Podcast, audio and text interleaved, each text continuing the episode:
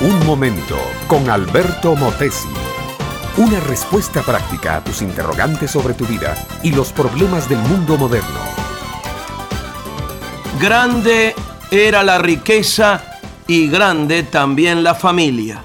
Grandes eran los temores y grandes también las ansiedades. El hombre estaba parado allí, al borde del pequeño arroyo y al filo de la tarde. Detrás de él tenía un hombre enemigo, su propio suegro, que venía persiguiéndolo. Delante de él tenía otro enemigo, su propio hermano, que según decían, venía en su búsqueda con cuatrocientos lanceros. Y el pobre hombre estaba allí, rodeado de riquezas, caballos, vacas, ovejas, asnos, camellos, siervos, y cuatro mujeres y once hijos, y su amadísima Raquel y su idolatrado hijo José.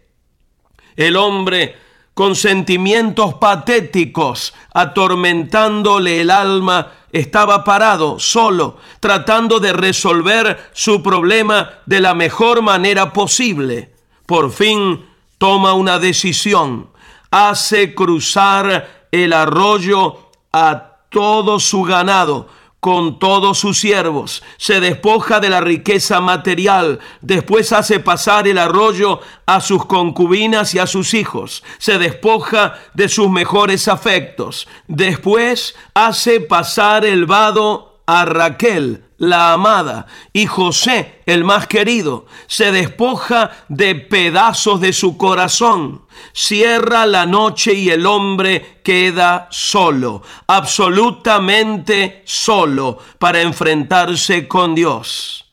Se trata de Jacob por fin se ha despojado de todas sus posesiones terrenales, esas posesiones que tanto le ha costado obtener. Veinte años de lucha, de fatiga, de astucia, pero ahora ha entregado todo y se ha quedado solo. ¿Completamente solo? No. Ningún hombre está absolutamente solo en este mundo. A Jacob le queda su yo, ese yo humano que tanto cuesta matar y le queda Dios. Y en esa noche épica, en que Jacob queda solo, entra en lucha con Dios. Toda la noche luchan ambos, tal como lo narra el capítulo 32 del Génesis. Al fin de la lucha es la voz de Dios que habla de nuevo. No se dirá más tu nombre Jacob, dice la voz, sino Israel, porque has luchado con Dios y con los hombres y has vencido.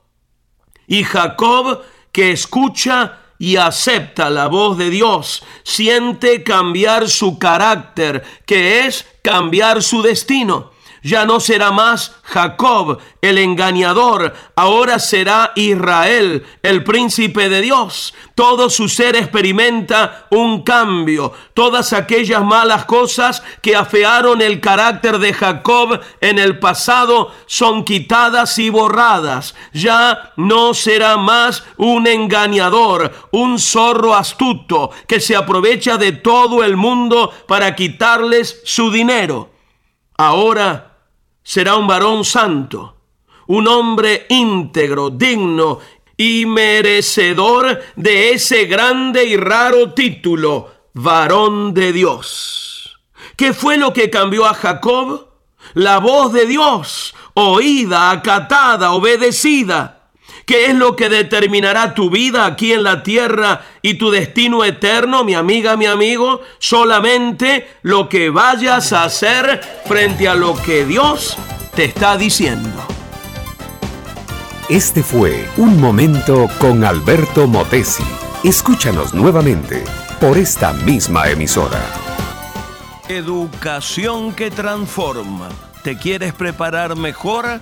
Visita albertomotesiuniversity.com y pulsa el botón de la escuela virtual.